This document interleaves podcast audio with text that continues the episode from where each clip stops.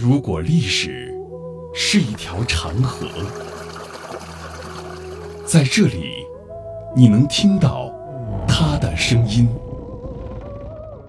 每一块斑驳的砖瓦，都是一段故事。一个家族坐在这里啊，他这个整座房子是土木结构。每一缕光影，都流淌着牵扯不断的血脉亲情。我们的琼林都是同种。是到台湾的先祖。闽台古厝，岁月流金。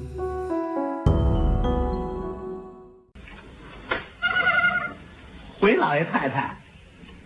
张佃户家的租子还是没收齐呀？那不成啊，得按合同办呢。地主家也没有余粮啊。听众朋友，大家好，我是梁晨。刚才啊，您听到的这段呢，就是电影《甲方乙方》里描写唯利是图的地主与长工的一段对话。对于像我这样八零后的人来说，地主的概念啊，全是这些电影电视剧里所塑造的形象，而生活中真实的地主到底是什么样的，我真是一点儿都没有概念。而这次来到全国最大的古民居红林厝里参观，最意外的收获就是让我对地主有了感性的认识。今天的节目呢，杨晨就和您一块分享。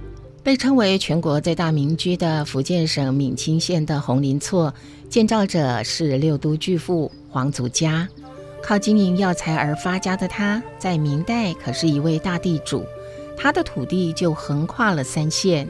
红林厝居住着黄姓家族，迄今已经超过十一代人了，足迹上百户人家，形成一个自然村落。皇室后裔们把各家各户里散落的文物古迹搜集起来，在祖屋里开阔了几个房子。作为展览馆，在这里的每一样东西都让人觉得特别好奇。现在，我们就一起去揭开地主家真实生活的神秘面纱。我们老祖宗虽然是一名地主哈，嗯，他的田姓是跨三个县，刚才讲了，他是账房先生提着他去烧猪用的，烧田猪的，就相当于我们现在的公文包一样。对，它前面还有一个门哈。不过哦，前面还有一个门，这个门已经坏掉了。哦，然后里面是这种小柜子，这收租的，收的都不同东西放在不同格的这个小木格里边。这格子的呢有大有小，对，设计的也好漂亮。也像以前的梳妆格。哦，原来这收租就是提这个东西出去的。哎，哦，哈哈哈。那这三张是雍正年间的地契，乾隆年间的账本，还有这两张是以前的银票。看着这老物件，想象着当年地主就是提着这个红箱子到佃户家里去收租的。大小不同的抽屉，存放着不同的东西：铜钱、银子、首饰。这里还有他们用过的算盘、保险箱，还有试金石，看得令人眼花缭乱，就像是刘姥姥进了大观园。不过很快，记者又发现了一个宝贝——用竹子做的衣服。这是国宝竹衬衫哈，它是两千五百根玉竹串起来的衬衫，是称为国宝。它是胡林厝第四代出来的五品官，它是五品官夏天的时候穿在里面，汗水就不会湿透官服。就说以前的官服是不能洗的，穿在里面也就是隔热的意思。哦，就是以前做官的人，他那个衣服是他的官服不能洗，不能洗，而且又那么热，全部都扣得紧紧的。这个竹子就把这个竹子的衣服穿在里面。然后再穿上官服哦，这样汗水就不会把衣服浸湿。导游介绍，这竹衬衫既保护了衣衫，还能纳凉解暑。此外，这里还可以看到放官帽的盒子、官员上朝用的户、朝珠、平常在家里穿的褂子，还有他们主人睡过的雕花大床。在红林侧里还有一个小姐楼的展馆，里面就展示着这个大户人家的小姐住的阁楼。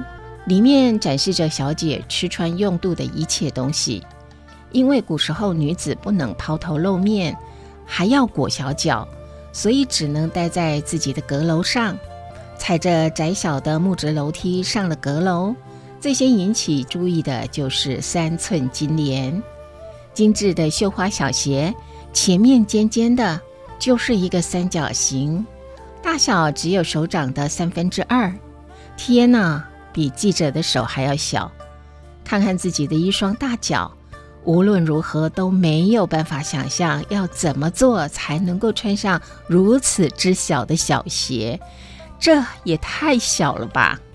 这是三寸金莲。以前女孩子两三岁就开始裹脚，脚裹得越短，就说明她的身份地位是越高。她以前不是看脸大，是看脚，以脚为美。那像旁边五寸，也就是嫁不出去，只能当丫鬟之类的。那你看一下，这个是小姐真正穿过的三寸金莲的。你看这个有后跟的，是白天穿的。后面还有后跟儿啊！天哪！但是这个是在家里那个白天的时候穿，这个也就是出门的时候也穿的，就是这一件。天哪，这双脚太小了，只有半个巴掌大。这个是以前晚上穿的。晚上穿的，它还有分白天、平时还有晚上穿。